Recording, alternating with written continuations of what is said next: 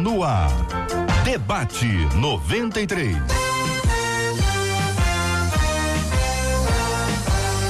Realização 93 FM. Um oferecimento Pleno News. Notícias de verdade. Apresentação J.R. Vargas.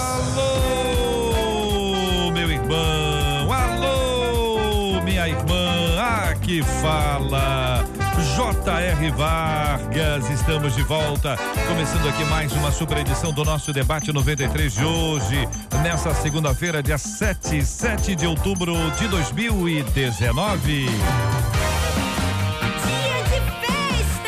Marcela Bastos, Marcela Bastos, sobrevivente. Bom dia, JR. Bom dia ela vou está inteira aqui. pouquinho. Tô viva, descobri que tem batata da perna. Aham. Descobri que tem algumas outras musculaturas no corpo. Tá muito viva depois de um lindo acampamento com adolescentes. A voz está naturalmente assim, porque não tem Mais jeito. de 200 adolescentes. Dorme pouco, dorme pouco, ou quase nada, né? No final de semana todo dia. É. Sono, mas é Deus, é maravilhoso, gente. É... Não há nada que compense você ver meninos e meninas, alguns se decidindo por Jesus e outros sendo cheios do Espírito Santo de Deus. Isso compensa qualquer coisa, é o que nos leva à frente durante todos esses anos. E aí os anos vão passando, a gente percebe que a gente tem batata da Ah, perna. não. A gente vai ver que a gente já não tá todo mundo jovem tem. assim. Você pode ser de certeza que os adolescentes estão mortos hoje, especialmente para ir à escola. Ah, não, ontem eu falei pra eles Para que ninguém escola. podia Mortos. Mortos. Estão lá mortos. Ah, não tô aguentando nada. Os Se eu adolescentes. vou trabalhar, vocês têm que estudar. Falei Os pra adolescentes são, são moles em relação a isso aí. São animados quando o assunto interessa. Quando tem que ir pro dia a dia, meu Jesus amado. Mas seja bem-vinda. Que bom que você está aqui, tá com a voz um pouco assim. Você quer ajuda? Então quem vai ajudar você? Quem é que você vai escolher? Eu mesmo? Então vamos aqui. Você quer que fala sobre os aniversariantes? Então mande aqui pra gente agora. Você que é, é- é membro da igreja, é ovelhinha, aniversário do pastor, da pastora, do esposo da pastora, do, da esposa. É isso aí, o cônjuge, né? É isso que você fala, cônjuge? Isso pode ser de ontem e de hoje, domingo e segunda. Se é aniversário também da igreja ou da cidade onde você reside, mande pra cá. Manda pra onde, Marcela? Pro WhatsApp? Manda só pelo WhatsApp. 96803 8319 96803 8319 inteira na nossa tela, Marcela. Põe inteira na nossa tela. Marcela Bastos vai estar aqui no debate 93 falando aqui conosco sempre que possível. Vai tomar um chazinho, que o chazinho ajuda, hein? 11 horas e 7 minutos aqui, minha gente. Essa é a 93 FM. Estamos Posso juntos. brincar com a Marcela no hoje, né? Debate O 93. ouvinte reclama. O ouvinte, o ouvinte quer implicância. Muito bem, minha gente, vamos ao tema 01 do programa de hoje. Todos os dias tendo ser alguém melhor e minimizar os erros, mas confesso que não admito errar. E quando falho, me sinto muito, mas muito mal mesmo. O sentimento é de total frustração. Penso que para Deus me aceitar e me usar, eu preciso buscar a perfeição incansavelmente. Confesso que tenho desejo de ser alguém tão perfeito ao ponto de ser arrebatado por Deus, assim como aconteceu com Enoque. E, é, boa medida nas alturas. Estou errado em buscar a perfeição? O que fazer quando a frustração do erro arranca a minha felicidade? Como me olhar com amor quando eu erro? Vou começar ouvindo o apóstolo Alexandre Macedo. Muito bom dia. Seja bem-vindo, apóstolo. Bom dia, JR, bom dia, debatedores, pessoal que está acompanhando pelas redes sociais, os ouvintes também. Rapaz, eu fico imaginando que é complicado tratar do perfeccionismo. Né? Aliás, é- até para identificar o perfeccionismo, a gente percebe que é um pecado difícil, porque o cara se agarra na ideia da, da virtude. E aí ele vai alimentando expectativas altas demais. E aí, a palavra de Deus em Eclesiastes 7,16 diz assim: Não sejas demasiadamente justo, nem demasiadamente sábio, porque isto te é, porque te destruirias a ti mesmo. Que isso?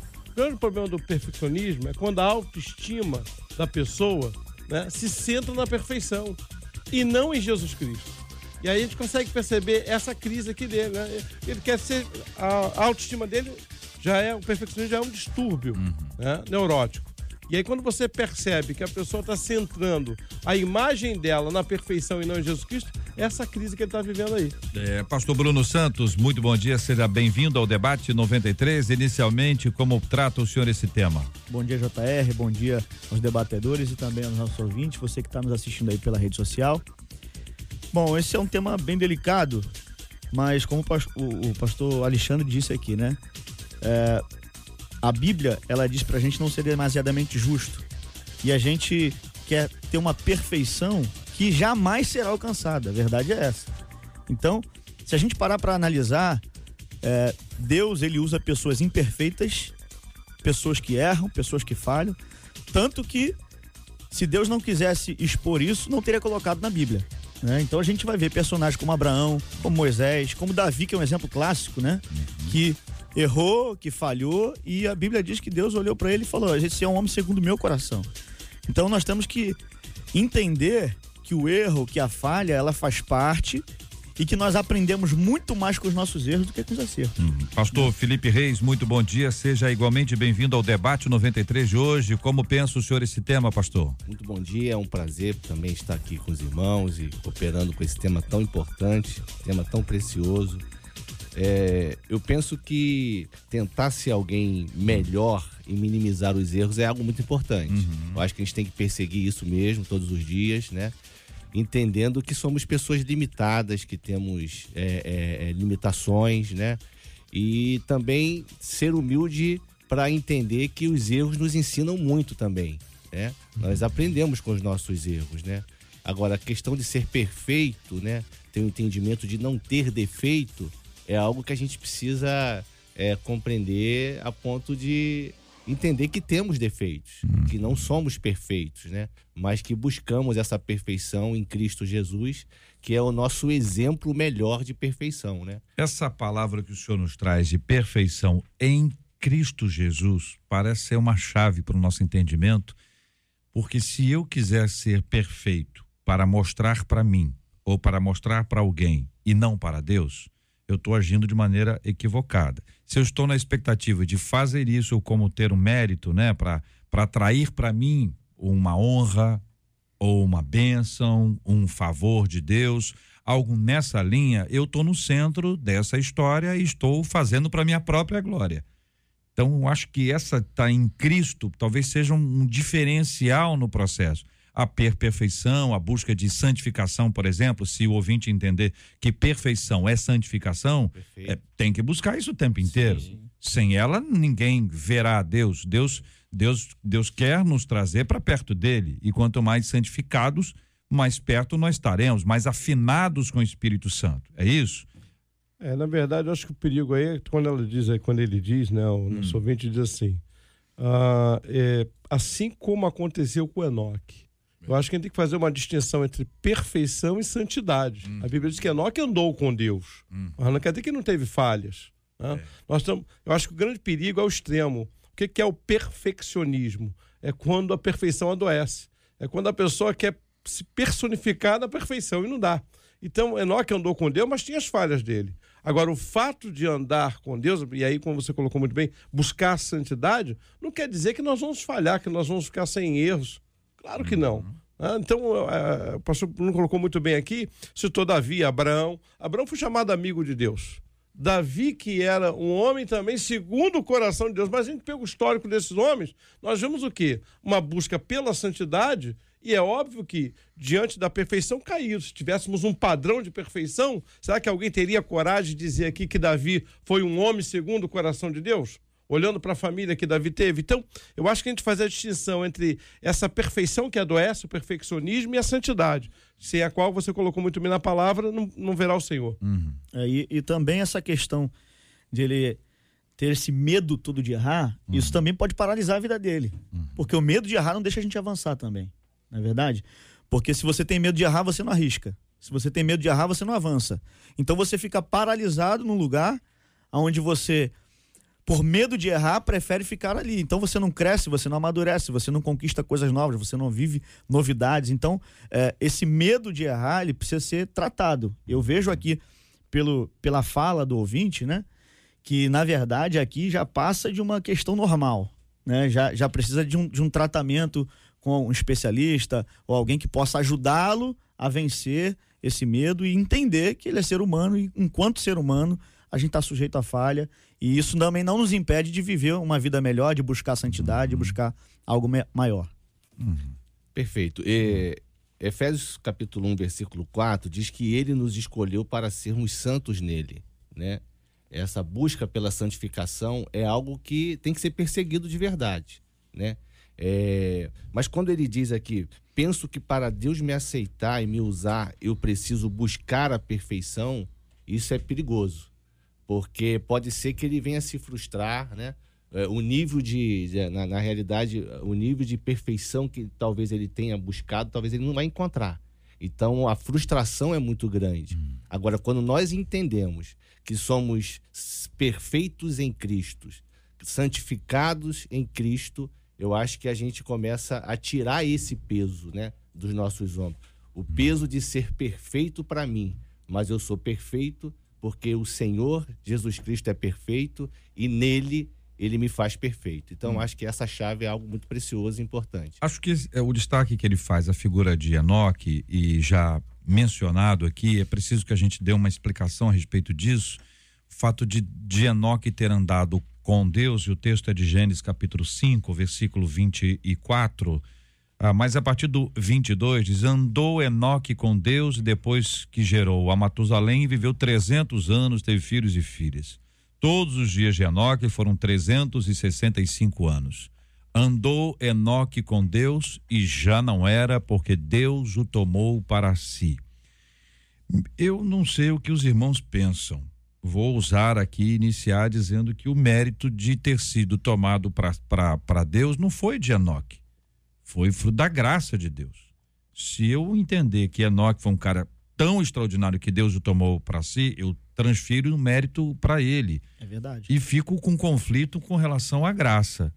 Ah, por que, que isso não aconteceu com outros? Porque Enoque foi melhor do que os outros. Então você pega Enoque, você pega Elias. Já passa aí, merecimento. Né? Moisés, o corpo não apareceu, Moisés também está ali, porque Moisés e Elias apareceram na transfiguração, mas é Enoque não, Enoque sumiu do mapa, você não tem informação, Enoque não foi tão bom assim, bom mesmo foi ele. Então a gente começa a, a elucubrar, né, para usar uma palavra simples, elucubrar algumas coisas e tra transferindo para o ser humano o mérito e tirando a graça de Deus dessa história toda. Ao mesmo tempo tem um mix aí. Vamos ver, o que, vocês acham? E a graça, e a graça de Deus é um favor que a gente não merece. Exato. Não é verdade?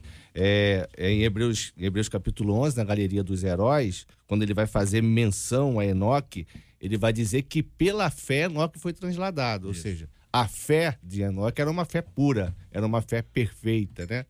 Também quando o Senhor fala em Gênesis para Abraão, ele fala assim: anda na minha presença e ser perfeito, ou seja, seja obediente, né? A obediência é algo também que precisa ser perseguido, né? É, porque ela vai nos trazer ao centro da vontade de Deus, né? E a graça do Senhor, que é aquele favor que eu, eu não mereço, né? Ele vai fazer com que eu possa caminhar por, essa, por esse viés aí, entendendo que todo o mérito é de Jesus. Uhum. É, eu acredito que aí a Bíblia, quando coloca isso em Gênesis, para dar esse destaque aí de Enoque, e a gente percebe que 365 anos, que vale aí talvez ao ano todo, é como aprender a andar com Deus, e nessa forma de aprender a andar com Deus ser tão impactante que Deus vai lá e tira ele numa meio de uma geração corrompida. Uhum. Agora, sabe o que eu gostaria de deixar? Quando a gente começa a parar a pensar nesse tema, eu creio que um cara que buscou a perfeição, e que escreveu um livro para tratar isso da gente, chama Salomão. Quando você pega Eclesiastes, e aí eu deixo aí minha, minha sugestão para os nossos ouvintes, você que tem essa crise, você que está com essa angústia, pega Eclesiastes, porque Salomão tentou de todas as formas encontrar a perfeição no trabalho, no, no prazer, e ele chega a dizer que tudo isso era vaidade. E lá em Eclesiastes 7,20 ele diz assim: Não há homem justo sobre a terra que faça o bem e nunca peque. Então, assim, você está no conflito, a gente está sendo abençoado aqui por cada palavra, mas pega a Bíblia, começa a ler Eclesiastes, você vai entender a mente de um homem que tentou encontrar a perfeição em várias situações da vida dele. E resumo, ele não encontrou a não ser em Deus. E aí, debatedores? Estão de acordo? Eu estou de acordo que o pastor acabou de falar. Então, olha, com base nisso, quando a gente é, a, a, atualiza essa informação da perfeição com a obediência, trabalhando a, o termo da santificação, a gente caminha para um lugar onde você tem a participação humana. Mas se dependesse só da participação humana, se não houvesse uma ação de Deus, seria uma religiosidade. Eu posso ser muito civilizado religiosamente, eu posso ser muito obediente, eu posso ser uma pessoa extremamente correta do ponto de vista religioso. Eu posso fazer tudo que os outros fazem e vejo que as pessoas fazem, eu vou lá e repito. Se não tiver ação do Espírito Santo, isso é como Coríntios 13, né? Não vale nada se não tiver amor. Então, essa ação do Espírito Santo na nossa vida é que é o fundamento. Se nós estivermos sendo convencidos pelo Espírito Santo do nosso pecado, convertidos ao Espírito Santo e pelo Espírito Santo, mudança de mente, coração, se vivemos essa transformação diária na nossa vida, eu acho que nós não vamos querer ser igual a ninguém vai ser uma coisa tão natural e tão simples de dizer, cara, eu tenho que ser me melhor do que eu mesmo, eu tenho que lutar contra a minha carne. Eu, eu, eu posso me espelhar em alguém, mas não com esse objetivo.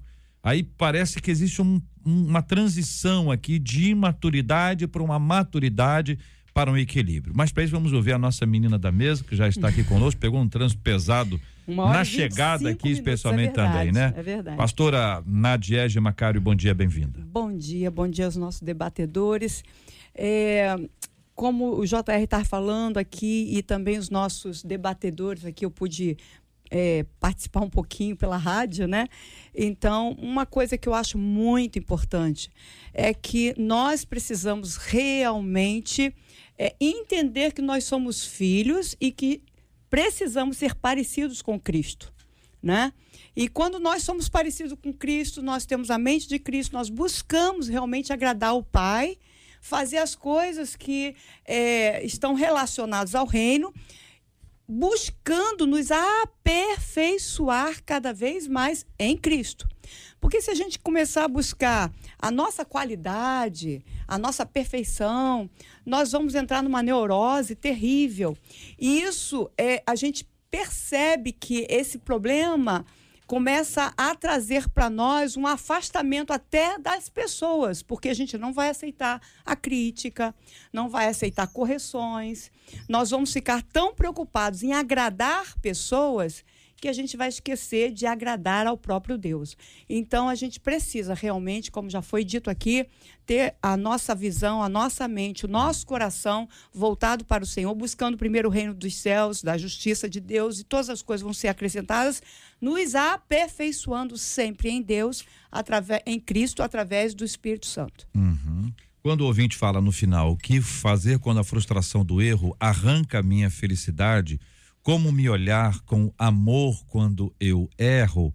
É aquela cobrança constante Exato. e aparentemente por resultados palpáveis, concretos, sem levar em consideração essa luta que todos nós. Ninguém pode ficar alegre quando erra. Não é isso. Ninguém pode ficar feliz quando peca. Claro que não. Óbvio que não.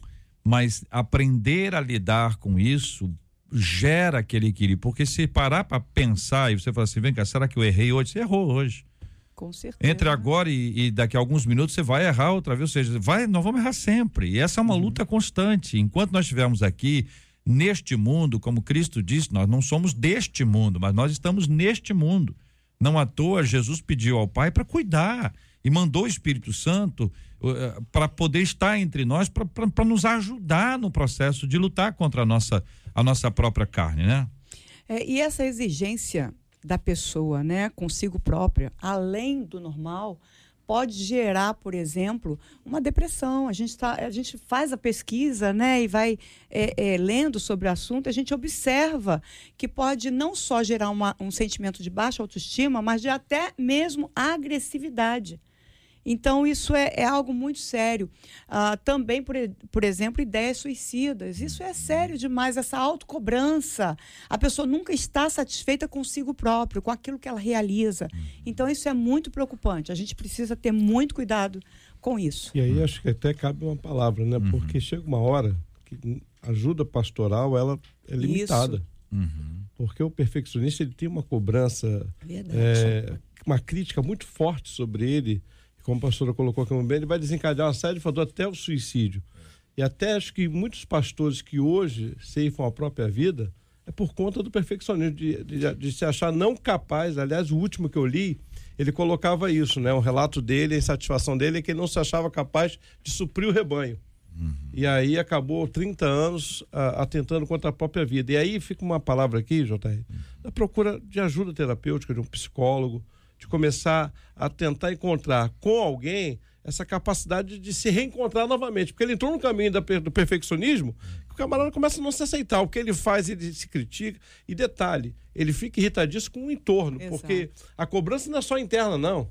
Ele também se torna. E aí você imagina isso levando para casamento, cobra por relacionamento é com os filhos. abaixo, né? Mas é. todo mundo sofre. Ladeira abaixo. Todo é. mundo sofre. É. Imagina o nosso leitor aqui, quando ele faz essa autocobrança, imagina o, que, o entorno dele. É. Uma esposa, um filho, como é que não deve padecer se casado for, se tiver filhos? Então Esses estamos dias... falando de santificação. Uhum. Que esse que é, que é a base aqui. Se o, o indivíduo buscar a perfeição, no sentido de que ele diga, ele assuma estou perfeito ou sou perfeito, caiu na vaidade, caiu no orgulho, caiu na soberba que precede a queda. Uhum. Provérbios Exatamente. capítulo 3, versículo 7, se eu não me engano, está dizendo assim: Não seja sábio aos teus próprios olhos, uhum. tema o Senhor e aparta-te do mal. Será remédio para o teu umbigo e medula para os teus ossos. Né?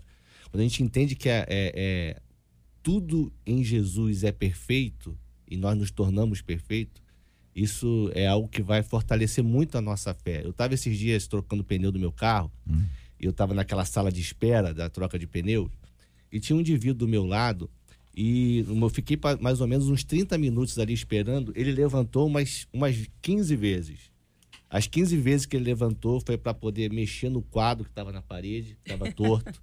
foi para poder arrumar os copos arrumar a questão do bebedouro e aquilo me incomodou. Eu falei assim: esse cara é muito infeliz. Uhum. Porque essa pessoa, esse indivíduo que busca essa perfeição, que ele não vai encontrar em todos os lugares, ele, a autocobrança dele é muito grande. Você imagina a cobrança que esse cara tem com a família dele, com os uhum. filhos dele, com os amigos. O que, que ele exige dos, sofre, o que, que ele sofre. exige dos amigos dele para que essa amizade possa perdurar? O que, que ele exige dos filhos dele? E quando na realidade Jesus não exige nada de nós né? Porque ele já fez tudo. A obra dele é pronta, a obra dele é perfeita. A gente não precisa aperfeiçoar a obra de Jesus na cruz. Nada que eu faça hoje vai aperfeiçoar o que ele já fez, que já está concluído, não é verdade? Então, isso é algo que, quando eu trago esse senso de justiça de Deus, né? É, na pessoa de Cristo, para minha vida, eu entendo que se eu buscar a, a, a, me aperfeiçoar né? na, na santificação, é, na oração, na fé, é, é, algo que só vai agregar esse caminho meu de, de busca Vocês acham que uma pessoa que se julga perfeita ou mais perfeita que outros, ele tá ele não entendeu ainda? Não, eu acho que eu acho que essa, é, é, esse indivíduo que, que é perfeito ao extremo, como foi dito aqui. Aos próprios olhos. Aos próprios olhos, né? Ele busca essa perfeição e quer consertar tudo. Ele acha que ele consegue fazer tudo isso. Ele é patológico, ele tem uma enfermidade. Sim. E como disse aqui o apóstolo, ele precisa se tratar. Porque mesmo que ele busque em Cristo esse aperfeiçoamento, se ele não tiver uma cura, ele vai é, ter um, dificuldade de caminhar. Ele vai precisar caminhar com alguém. Né? Porque isso é uma patologia. É uma terapia, né? É uma terapia. Aí hum. tem que buscar um psicólogo, provavelmente junto até com um pastor, um líder, para que possa ajudá-lo. Porque eu conheço pessoas assim, acho que todos nós conhecemos, né? E são extremamente E são pessoas que sofrem muito, gente. A, a, a coisa é muito séria, elas sofrem buscam, choram nos pés do Senhor, mas você percebe que ela precisa de uma ajuda. E essa, uma das pessoas que eu conheço, por exemplo, hoje, nossa, graças a Deus, ela está bem melhor, porque uhum. procurou ajuda de, psicológica e também paralelo uma ajuda pastoral. Isso aí, foi muito aí bom. nós temos dois aspectos. O indivíduo que tem essa, essa, essa, essa dificuldade em relação à Copa, Isso. em relação às pessoas, em relação a tudo. Esse, esse é um caso Outro caso é a questão aqui, teoricamente espiritual, onde a pessoa está buscando a perfeição. Ótimo, continue assim, desde que ela seja a santificação. Exato. A perfeição, segundo seus próprios olhos, é querer que as pessoas sejam iguais a você. E aí fica um negócio que às vezes você não, não deu uma olhada boa no espelho, quer que todo mundo seja igual a você, mas você precisa dar uma olhadinha lá para ver qual é do negócio. Mas quando você é santificado, quer dizer, existe uma ação do Espírito Santo, uma participação sua, uma participação do Espírito Santo. Você tem uma batalha, você tem uma luta, você tem que mortificar a carne. Mas isso aqui, sem ação do Espírito Santo, não é nada. Aí vira um esforço humano que não gera resultado, não vai alcançar Só e não chega lá.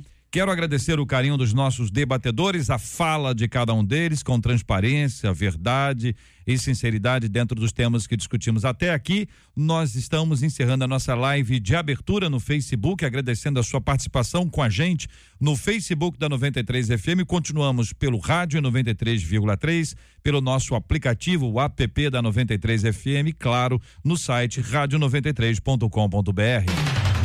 Estamos juntos no Debate 93. Muito bem, minha gente. Uma recente pesquisa realizada pela Universidade do Estado de Michigan, nos Estados Unidos, apontou que o casamento pode diminuir o risco de demência. Olha aí, ouvinte. Demência é um termo geral para um declínio da capacidade mental grave o suficiente para interferir na vida diária. Segundo Linda Waite, professora de Sociologia Urbana na Universidade de Chicago, o suporte emocional é chave para a prevenção da demência e as pessoas casadas encontram sua rede social através do seu cônjuge, amigos e família, promovendo o sentimento de pertencer a um núcleo. Ser casado, normalmente, aumenta a integração social o que promove a saúde cognitiva e, consequentemente, reduz o risco de demência. Esta é a reportagem, essa é a matéria que aí está. Então, tem muita gente ouvindo a gente dizendo: ah, vocês não conhecem a minha família. Se conhecessem a minha família, vocês não diriam isso. Olha quem está dizendo é a Universidade do Estado de Michigan. Nós vamos continuar a, discutindo esse tema a partir das seguintes questões: qual a importância do sentimento de pertencimento em nossas vidas? O que, que significa pertencer ao Senhor? Como diz a Bíblia em Romanos 7, versículo 4: Assim, meus irmãos, também vós morrestes relativamente à lei por meio do corpo de Cristo, para pertencerdes a outro, a saber, aquele que ressuscitou dentre os mortos, a fim de que frutifiquemos para Deus. Daí, o nosso assunto está aqui à mesa para que os nossos debatedores, apóstolo Alexandre, pastora Nadiege, pastor Bruno e pastor Felipe, compartilhem conosco. Fique à vontade. Eu acredito muito que essa questão do pertencimento, assim como, eu vou falar algo aqui que não sei se todos vão concordar, assim como o cônjuge pertence ao outro, não é? A mulher pertence ao homem e o homem pertence à mulher. Então, eles formam um só corpo. Então, e tudo que eles fazem em família, me corrija se eu estiver errada, é, acaba funcionando junto, um para o outro, né? A, a, o homem para a mulher, a mulher para o homem, e se tiver os filhos, então os dois juntos para os filhos. Então, eu creio muito que pertencimento é isso, é você se relacionar a ponto de você produzir, frutificar não só para você, mas para a família, para principalmente o seu cônjuge. E quando a gente vê na palavra que nós pertencemos a Deus através de Cristo Jesus, nós também vamos frutificar é para o reino, né? Nós vamos frutificar através do Espírito Santo porque pertencemos ao Pai.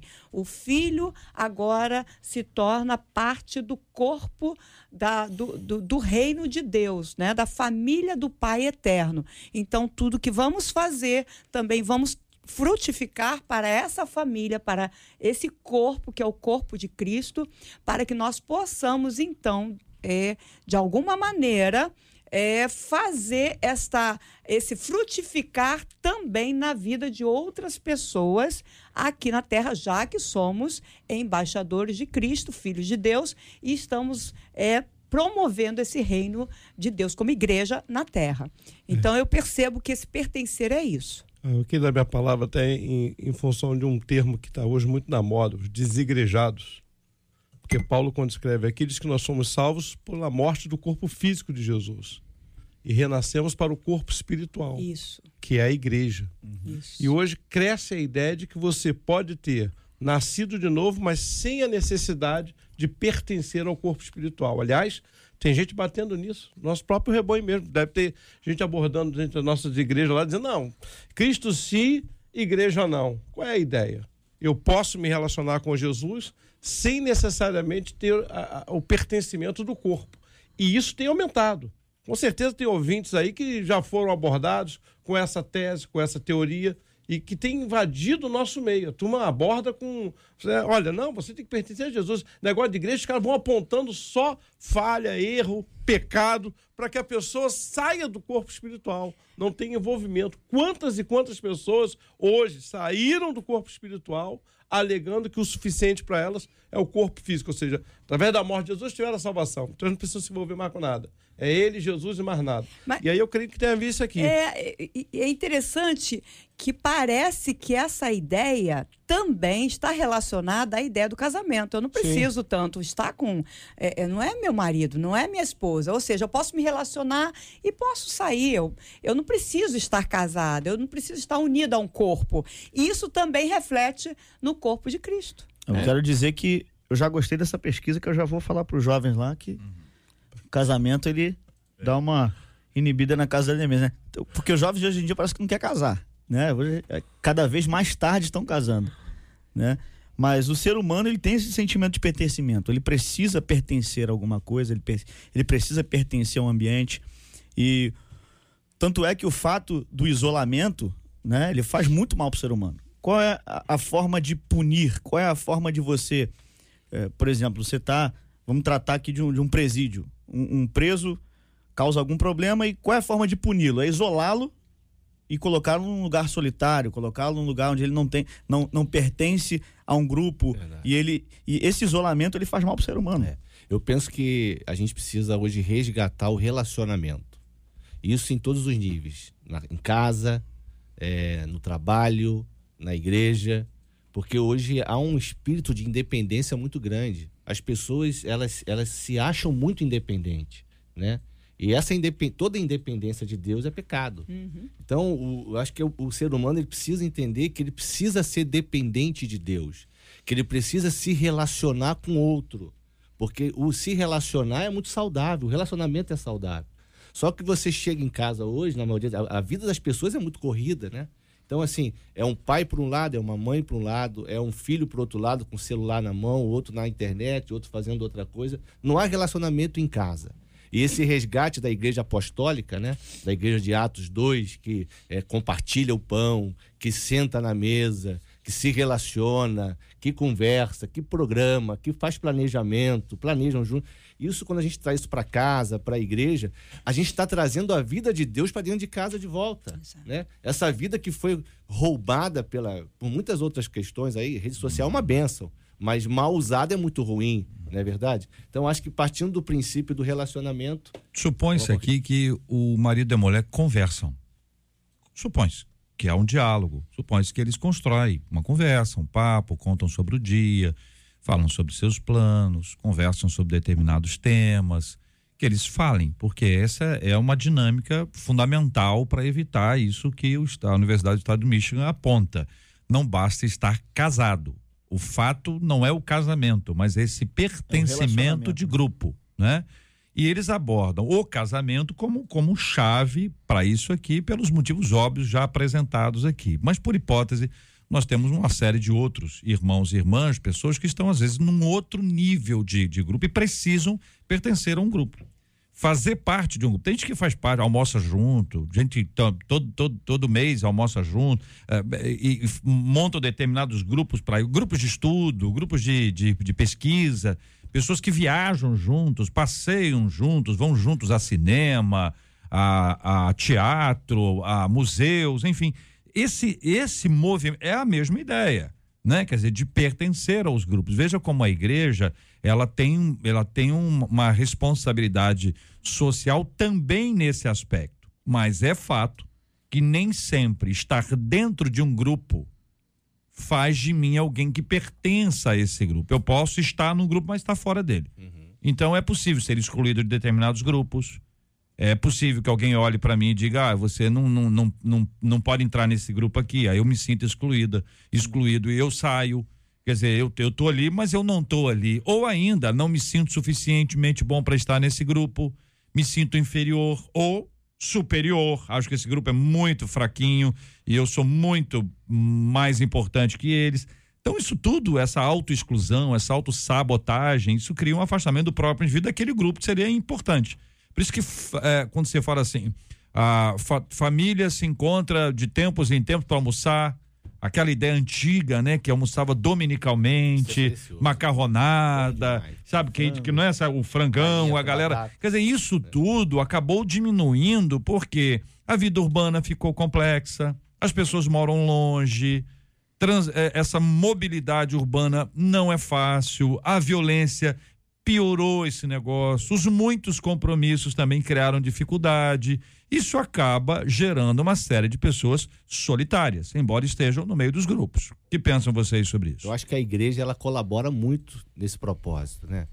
A igreja ela, ela consegue reunir muitas pessoas e ter assim é, programas para fazer essa, fazer essa inserção, né?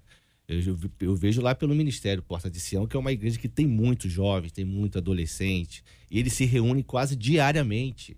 Toda semana eles têm uma programação. Mas é claro que mesmo assim, é, criam-se grupos isolados, uhum. né? E hoje a gente precisa estar atento a combater esses grupos isolados, porque esses grupos isolados, ele, ele, ele faz diferenciação entre eles, né? Entre jovens, entre adolescentes, onde cria a maioria dos problemas. Agora, como aqui fala-se sobre risco de demência, eu acho que a gente tem que também se preocupar com as pessoas de mais idade, né? Hum. Porque os jovens têm esse costume, já é natural, né? De se reunirem, os adolescentes, os casados.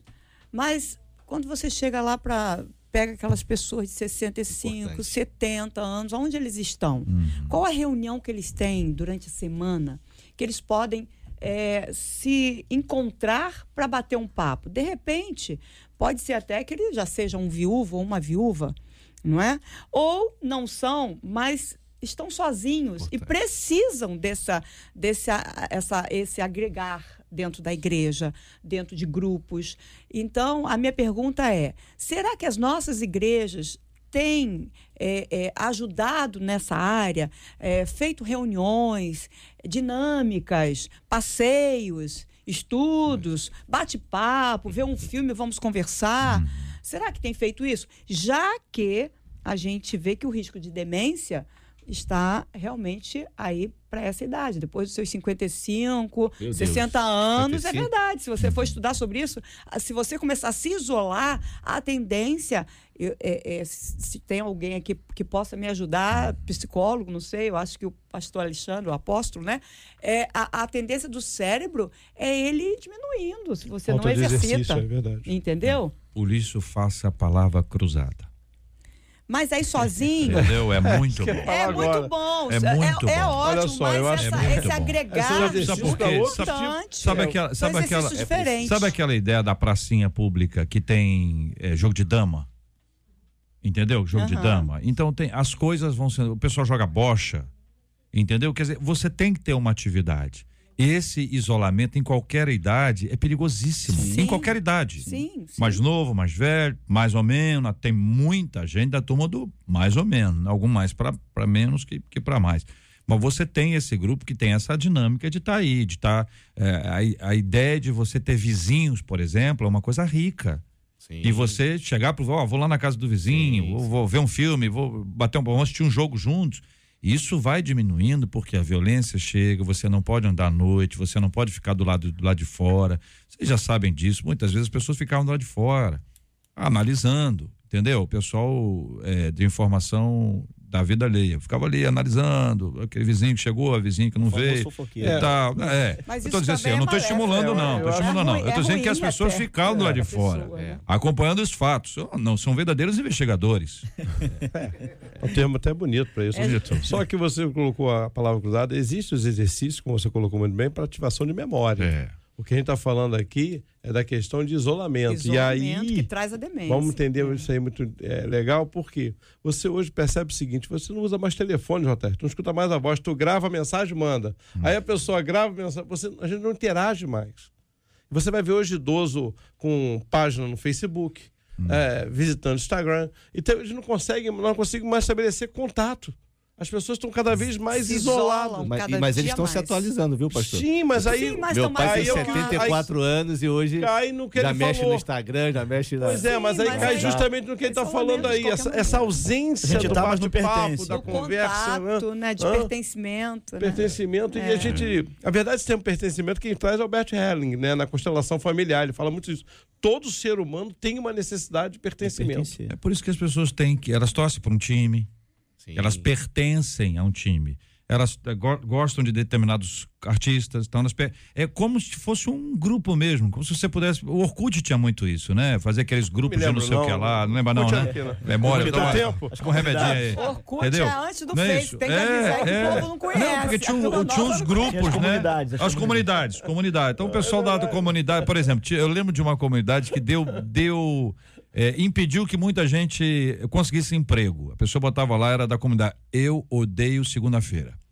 Então essa pessoa, quando era, quando era entrevistada para o emprego e Já o era. empregador fazia uma pesquisa, você disse, cara, não pode vir trabalhar aqui, que segunda-feira ele vai matar a empresa. Ele vai arrastar a empresa. Mas você vê um grupo de pessoas que diz a mesma coisa.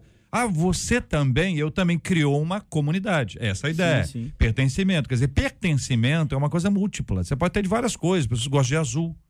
Sim. Ah, que você gosta de azul? Eu gosto de azul. Eu também gosto de azul. Que tom de azul gosta? Pronto, criou um clima, né? é. Criou um ambiente ali para isso. Só que a gente está falando de uma coisa que a- as pessoas vão se afastando e vão perdendo a noção do que é grupo, do que é um ambiente de troca, onde você aprende com o outro.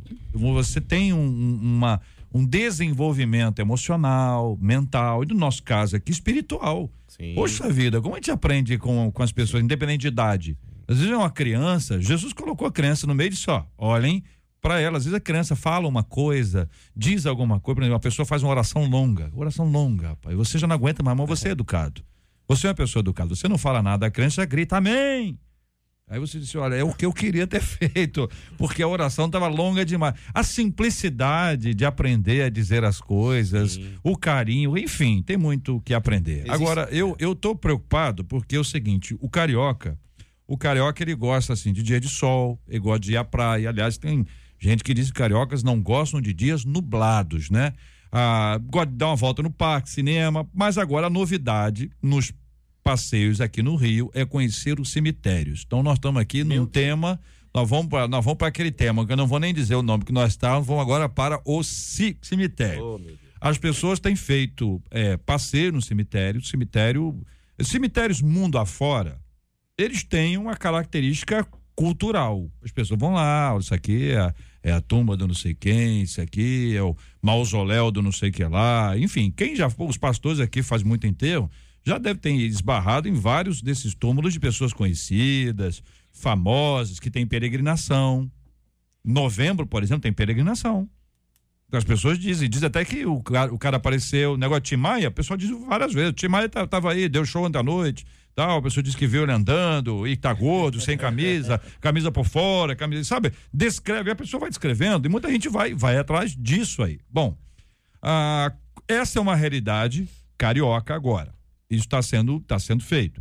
Tem gente que está fazendo book dos quin- 15 anos nesses lugares ali. Vocês sabem muito bem que esse é um lugar procurado por muita gente de madrugada para várias coisas.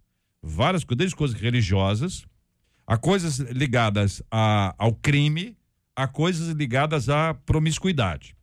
Sem precisar dar exemplo para não dar ideia para ninguém. É normal essa espécie de fascínio pela morte? O que a Bíblia quer dizer em Eclesiastes 7:2 é melhor ir a uma casa onde há luto do que a uma casa em festa. O que a morte pode nos ensinar ou o que nós podemos aprender com ela? JR, é, eu me sinto lá no Pacheco, na estrada do Pacheco, como Ezequiel no Vale de Ossos Secos. Porque eu sou rodeado de cemitério, meu irmão. Tem um cemitério à minha frente, um cemitério atrás e um cemitério ao lado. São três cemitérios. E o porta de Sião está ali profetizando a vida o tempo inteiro para aqueles mortos ressuscitarem ali, os espirituais, os mortos-vivos ressuscitarem em Jesus. Então, assim, a gente percebe realmente que há, um, há grupos né, que vagueiam, que andam por esses lugares para fazerem coisas é, é, espirituais, uhum. para namorar, né? Inclusive uhum. para namorar, tá? Para entrar no cemitério para namorar a gente percebe que isso é uma, é uma ideia de muito mau gosto. É. É, tem tantos lugares bons para as é pessoas. De matar essa, essa, essa, essa é de matar, né, meu irmão? Essa é de matar. Mas isso está acontecendo. Mas eu creio que é algo que vai passar, porque é uma moda, um modismo. Tomara. Tomara. Né? eu, eu, eu, duas questões aqui. Primeiro, o que a morte pode nos ensinar, né?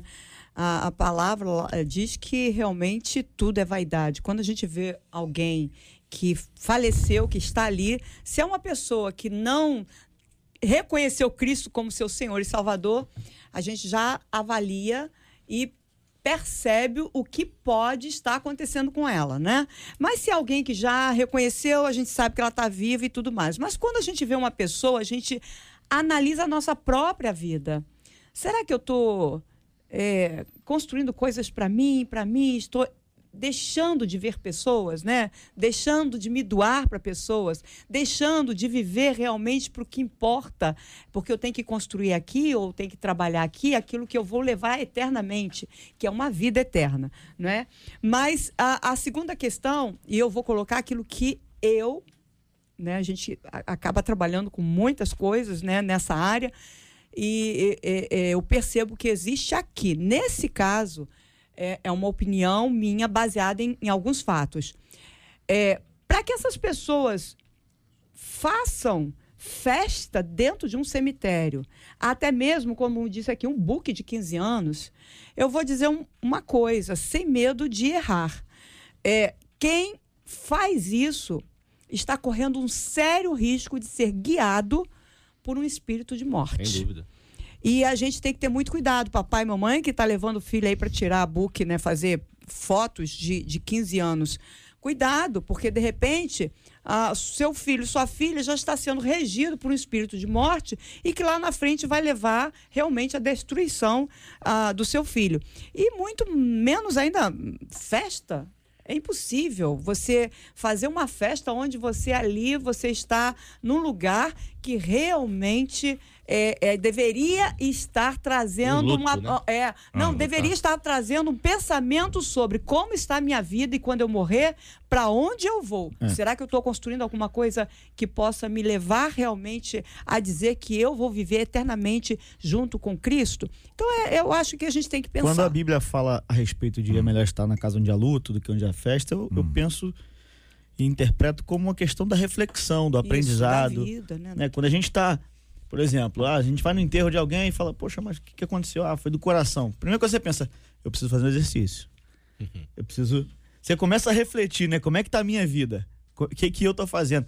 Eu, quantas vezes eu fui e, e, dentro de um enterro, de um velório, a gente começa a pensar, poxa, e eu, o que, que eu tô fazendo? E, é, e isso traz alguns aprendizados para nossa vida. Então, eu acredito que a Bíblia, quando está falando sobre isso, está falando sobre essa questão. Ninguém numa festa para para refletir. Na festa tá eufórico, na festa tá comemorando, na festa você né? faz. Então, mas quando você vai num lugar onde alguma coisa ruim aconteceu, ou, ou, a morte chegou, alguma coisa, você começa a parar para refletir, opa, e eu, como é que eu tô? Será que eu tô pronto? Será que eu tô preparado? Será que eu tô fazendo a coisa certa? Então eu vejo mais por esse lado. É, eu também, uh, quando o pessoal colocando muito bem, no meu entendimento também, eu acho que é isso, é quando a gente para para refletir, né? Para falar, e a minha vida agora? Porque geralmente quando a pessoa para para pensar na morte, diz, o que tem depois da morte? É. E aí nós já temos uma é resposta. Ali que é o momento da reflexão. É, ali é o né? momento né? da pessoa parar para é. pensar realmente, né? Que existe vida após a morte. Agora também acho que nós temos um problema sério de cultura, né? porque primeiro que a morte é nossa inimiga, mas a gente às vezes acaba também levando para o cemitério aquilo que ele não pode ter o que, eu, o que eu quero colocar com os irmãos, existe essa questão toda espiritual, demônio, existe isso. Mas tem crente que tem pavor de entrar em cemitério. É. é. E aí eu acho que Só a gente sai mesmo. de um extremo é, para o outro, é. que é a coisa mística. Saiu do espiritual para o místico. Uhum. Não, não vou lá não, porque eu sinto arrepio, eu sinto não isso. Gosto, é. não, não durmo. Eu, eu, nós somos perto do cemitério de Inhaúma, tem evangelismo, tem uns que dizem assim, não, eu não vou não, porque eu não gosto Esse de mexer com vou, isso, não. lá tem muita coisa assim ruim. E aí eu fico imaginando, bom, se os filhos da luz não entrarem nas trevas, para que, que serve a luz? Olha, eu me lembro, já disse aqui na rádio, não, não tem mais essa frase. Pelo menos eu- há muito tempo que eu não vou lá, mas a última vez que eu fui não tinha. Mas tinha um, tem um cemitério em Vila Velha, no Espírito Santo, no bairro da Glória. Que é um nome bom para um lugar onde tem o cemitério. Pra onde foi fulano? Foi pra Glória. Foi- na Glória. Não, Glória. Tá E aí, na glória. É, e a frase que havia na porta, assim, de entrada, era: Nós que aqui estamos, por vós esperamos. Então tinha gente que passava ali, sai fora. Eu me lembro de gente assim, muito forte, que dizia assim: ó, Eu não tenho medo de ninguém vivo, só tenho medo de, de morto. Eu falei, rapaz, eu sou exatamente o contrário. Eu tenho medo dos vivos, rapaz. verdade. Bicho, tem uns cara bravo aí, gente tensa e tudo mais. Mas há pessoas que têm esse tipo de receio extremo. Isso está tá falando. Eu não entro de jeito nenhum e tal, que parece. Crente, hein? É, aí tem que entender o que, que é emocional, o que, É, que é espiritual, que às vezes é uma questão É, emocional, é. uma, um, Emocional, que vezes. impede a pessoa de avançar e tem que entender qual foi o trauma, de dizer É. uma coisa lá do passado. Que tá Cuidar- e lá. cuidar Teve um disso, amigo né? meu que, que postou, Ah, só pra, pra Ah. descontrair rapidinho, um É. amigo meu postou esses dias Hum. que, que ele tava indo ao Jardim da Saudade e quando chegou lá, o GPS disse pra ele: Você chegou ao seu destino. Olha aí, Aí ele verdade. disse: Está repreendido em nome de E Jesus. diz eu- mesmo. Eu não vou ensinar ninguém a fazer isso, porque Aham. não se deve ensinar essas coisas. Aham. Mas eu soltei muita cafifa no muro do cemitério do Cafife é Pacheco. o que que é? Cafifa é aquelas pipas de. Ah. Sem é, rabiola. sem rabiola. Ah, Soltei muita cafifa. Tem que ficar soltando cafifa no muro, correndo de um lado para outro, ah. Comendo a goiaba que produzia dentro do próprio cemitério Ah. ali no muro e torcendo pra pipa cair dentro do cemitério para você pegar ela, porque os que tinham medo de entrar É. Não não, entravam, entravam. é. Então a gente ficava ali na expectativa. Então, Exatamente. são coisas que são assim. Urubu de cafifa. né? Urubu de- Eu fiz muito isso, então É. assim, não Eu ensinando ninguém a fazer, mas isso quebrou muito medo, né? Mas isso aí é o seguinte, eu também eu, eu nunca fiz isso aí que o senhor está fazendo, mas eu já brinquei de pique-esconde-esconde no cemitério, entendeu? Então, quer dizer, as histórias são próximas aí, embora sejam diferentes, mas assim, de alguém, pessoas que conviveram normalmente com isso. Sim, sim. Agora, existem pessoas que têm uma gi- gigantesca dificuldade. Então, tudo isso aí é pra, agora, para fazer book de 15 anos. Não, é- pois é, a minha questão foi Não justamente é fazer o book de book 15 15 anos Agora, festa, por o- a visitação ao cemitério, e- Claro. e, isso, essa é uma tendência, porque no mundo inteiro isso acontece. As pessoas têm aqueles, Sim. aqueles cemitérios gigantescos e tal, as pessoas vão lá. Eu vi aqui a pesquisa aqui, que dá o- o- os, os túmulos mais visitados, o Rio tá bombando entre os 10 mais. Olha aí. E É, no Rio, um cemitério especificamente é, o mais procurado para enterrar os artistas e tal. Então dá uma concentrada lá em relação a isso. Nem tem mais lugar, agora é só gaveta e olha lá. Mas tem lá os famosos que estão lá, enfim, o túmulo está lá. Mas o problema disso é a pessoa acreditar que o indivíduo está ali. Então existe uma peregrinação uma de pessoas né? para interagir com a pessoa. Só que o seguinte, meu irmão, a pessoa não está ali. Mas existe esse tipo de coisa. Como também tem um apelo emocional. Gente, ó, vai levar flor, é o túmulo do, do, do fulano, a pessoa vai lá, peregrina. É um negócio complexo. São Isso 11 tudo horas e volta pra dinheiro 57 também, né, minutos pra aqui na 93 FM. Este é o Debate 93, com J.R. Varga, na 93 FM. Muito obrigado, debatedores ilustres e amados. Apóstolo Alexandre Macedo, obrigado, um abraço, meu irmão. Obrigado, JR. Obrigado aos debatedores. Um- hoje foi muito bom. Ia deixar um beijo aí para a esposa, para os filhos e para a nossa igreja lá, o Centro Internacional de Adoração e Missões. Beijo para todo mundo aí no coração. Pastora Nadiege Macário, obrigado, um abraço. Obrigada a vocês. Quero deixar um abraço aí para todos os nossos ouvintes, também para o meu pai, né, para Newton, Cláudia e Débora. Mas também quero fazer um convite. Quinta-feira, dia 10, nós vamos ter culto de mulheres ali na Lago... Lagoinha Niterói, em Charitas, às 8 horas. Então você, mulher, é a nossa convidada. Pastor Bruno Santos, obrigado, um abraço. Obrigado, JR. Obrigado aos debatedores. Quero deixar aqui também um beijo para minha amada esposa Aline, meu filho Emanuel, né, minha família abençoada, e um beijo para todo o povo da Devec Recreio, as ovelhas que são tão abençoadas lá. Pastor Felipe Reis, obrigado, um abraço, pastor. É, muito obrigado, foi um prazer compartilhar com os irmãos aqui nesse momento, essa mesa tão preciosa. Quero deixar um abraço, um beijo para minha esposa Anne, meu filho Luiz Felipe, minha filhinha de dois anos e oito meses, Maria Fernanda, Maria que é Fernanda. linda, uma graça. E para todo aquele povo lá da Estrada do Pacheco, da, da- da redondeza ali do Ministério Porta de Sião, as igrejas adjacentes. Eu quero deixar meu abraço para cada um dos irmãos. Amém? Hoje nós vamos ter o culto da 93 FM lá, né, pastorzão? Vai ser, tá tudo preparado, vai ser um cultaço. É, a, a, expectativa é muito alta. Vamos estar tá recebendo os amigos lá, pastor Kleber, Cleo Holanda. Estaremos recebendo a Gabi Oliveira, Jairo Bonfim, é, Vanese e o Galo Jacó. Galo Jacó vai. Eu mandei fazer muita pipoca, viu? Ele muita gosta? Muita pipoca, muita pro, guaraná. Pro galo? O Galo gosta. O Galo? O Galo gosta das pipoquinhas. Mandei fazer pipoca, show, guaraná. O senhor tem forno bom lá? Tem muito forno. Avisa o Galo, vai ter um forno bom esperando ele lá. Pastor, a que horas a igreja vai estar aberta? Porque o pessoal gosta de ir cedo para orar. Nós vamos abrir a igreja às 18 horas. 18 horas. 18 então horas. o pessoal pode chegar às 18 para orar. Para orar, pode pra chegar. orar. Muito bem. Então nós vamos ter lá hoje, minha gente, a presença sempre abençoadora de Vaneide. Olha aí, ó. Engraçadinha. Vanese vai estar com o hit da Formiguinha e o Galo Jacó estará com ela hoje. É a primeira vez que o Galo vai. É a primeira vez que o Galo vai ao culto da rádio. Não é isso ou não?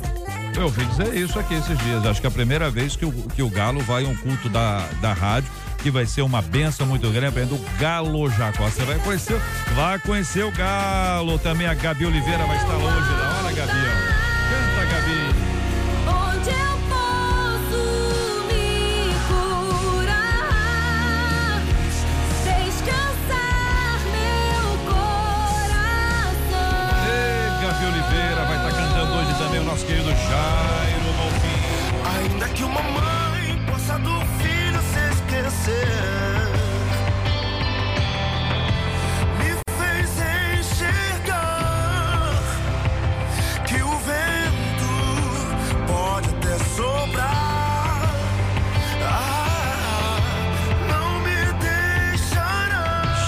Bonfim com a gente hoje no culto da 93 FM, Gabi Oliveira, Vanese, Vanese e o Galo Jacó estarão juntos hoje também. Hoje a pregação especialíssima com o pastor Cléo Holanda vai estar ministrando a palavra de Deus. Pastor Felipe, dá o endereço da igreja outra vez, por favor. Estrada do Pacheco, Ah. número 75. Não tem erro. Não tem Tem um erro. parque de diversão em frente à igreja. Muito bem, muito bem. Então, indicação aqui fácil para todo mundo estar participando dessa grande festa hoje. Com a graça de Deus, estaremos lá celebrando com alegria esse povo de Deus que nos acompanha aqui na nossa 93 FM. Parabéns, hein? Aniversariantes de ontem, pastor Samuel Teixeira, da comunidade da Zona Oeste, em Paciência. Ontem também, aniversário da irmã Rosinéia Oliveira da Cruz. Ela é esposa do pastor Felipe Luiz Fidelis. Ou pastor Luiz Felipe Fidelis, ou pastor Luiz Fidelis é o esposo da Rosinéia Oliveira da Cruz. Eles são da Igreja Pentecostal Poder da Palavra em São Gonçalo. Ontem também aniversário de 45 anos da Igreja Congregacional de São José de Impaçaí. Hoje aniversário de três anos da Igreja Pentecostal Nova Aliança em Bento Ribeiro e também 13 anos da Igreja Casa da Bênção da Marquês de Herval em Jacarezinho. Um abraço carinhoso para todos os aniversariantes, para os membros dessas igrejas queridas e amadas. Que Deus continue a abençoá-los grandemente a nossa oração. Nós vamos orar juntos agora, minha gente. A Marcela, o pessoal tá perguntando, e a Marcela? A Marcela tá rouquinha. Nós estamos aqui poupando a voz dela hoje para amanhã. Ela tá amanhã ela vai estar cantando aqui na 93 FM. Vai recuperar a voz, vai ficar em... vai vai se alimentar bem, vai se alimentar, tomar bastante água, vai dormir mais cedo hoje para poder amanhã estar com a voz top aqui, vai estar cantando. Pode ser, Marcela?